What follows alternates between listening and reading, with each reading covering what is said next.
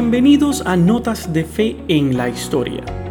¿Sabías que, aceptado casi a desgana por Miguel Ángel con la esperanza de obtener un segundo encargo, el de la Capilla Sistina se convirtió en la obra cumbre tanto del artista como del periodo que lo comprende? Las relaciones entre el Papa Julio II y Miguel Ángel eran distantes. Al principio habían sido grandes amigos, pero comenzaron a distanciarse cuando el pontífice le pidió que entonces pintara la bóveda de la Capilla Sistina y no preparara una tumba que él deseaba realizar. Miguel Ángel había repetido una y otra vez que su oficio era de escultor y no la del pintor, pero entonces el Papa Julio II prefirió que entonces pintara la bóveda de la Capilla Sistina, que en aquel entonces se llamaba la Capilla Magna. En aquella época, Miguel Ángel era ya una estrella indiscutible. Cuando comenzó a pintar la Capilla Sistina, ya era toda una celebridad por dos de las mejores esculturas de la historia, la Pietad y el David. Pero no solo era un genio, sino que vivía y actuaba como tal. La capilla Sistina tiene una planta rectangular de 40.93 metros de longitud y 13.41 metros de anchura, exactamente las medidas que según la Biblia poseía el templo de Salomón. Julio II quería que Miguel Ángel pintara 12 figuras, las de los 12 apóstoles, pero el artista consideró demasiado pobre el plan original la bóveda de la capilla Sistina acabó albergando casi 300. Se convirtió en un inmenso diálogo de escenas del Antiguo Testamento.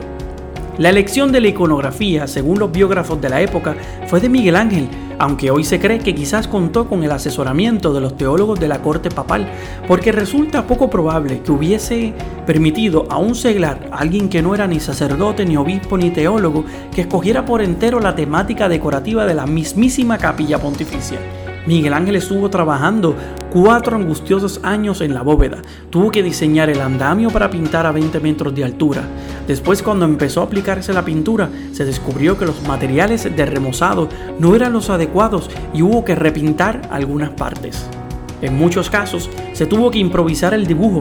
La bóveda describe extrañas curvaturas y tiene una superficie muy irregular por lo que fue preciso cambiar el trazado de las líneas para que desde el suelo se contemplase el efecto deseado. Y a todo ello hay que añadir algo que los espectadores quizás solo intuyen. Se tratan de pinturas de proporciones colosales, con figuras que alcanzan los 2 metros de longitud. La verdadera preocupación de Miguel Ángel eran los otros dos grandes artistas de la corte papal, el arquitecto Bramante y un niño prodigio que por aquel entonces se encontraba pintando frescos en las instancias papales, Rafael Sancio. Según los testimonios, el ambiente artístico de la corte papal era un auténtico avispero. Circularon todo tipo de rumores acerca de la dificultad y de la enemistad que tenía Bramante y que profesaba específicamente hacia Miguel Ángel. Se decía que en un principio había intentado disuadir a Julio II de que le encargara específicamente la bóveda de la capilla Sistina y que no se la diera a Miguel Ángel para que él no pudiera específicamente pintarla. Pero después, cuando se dio cuenta que el encargo había sido consumado en las manos de Miguel Ángel, ansiaba que el artista fracasara estrepitosamente y que la decoración de la capilla pasara a manos de su amigo Rafael.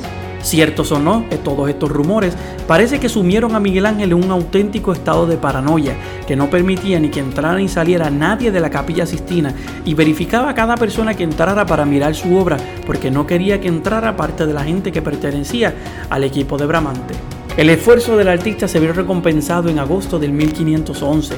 La mitad de la bóveda estaba ya completa, así que Miguel Ángel rompió el habitual secretismo con el que llevaba sus obras y toda Roma acudió a contemplar aquella maravilla. El impacto fue tremendo, nunca habían visto nada igual. Un colorido brillante, perceptible incluso en condiciones de poca luz. Un genio con figuras increíblemente hermosas y diseños innovadores, contando una historia muy bonita específicamente de la Biblia.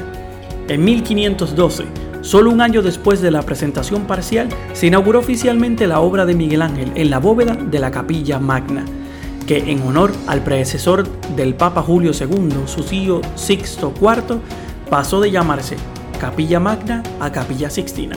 Así que si en algún momento llegas a viajar luego de esta pandemia a Roma, no olvides visitar la Capilla Sixtina para que puedas mirar todo eso fresco y todas esas pinturas que Miguel Ángel por cuatro años pintó para el deleite de todos nosotros. Y recuerda escuchar Notas de Fe y Vida todos los jueves por tu plataforma favorita.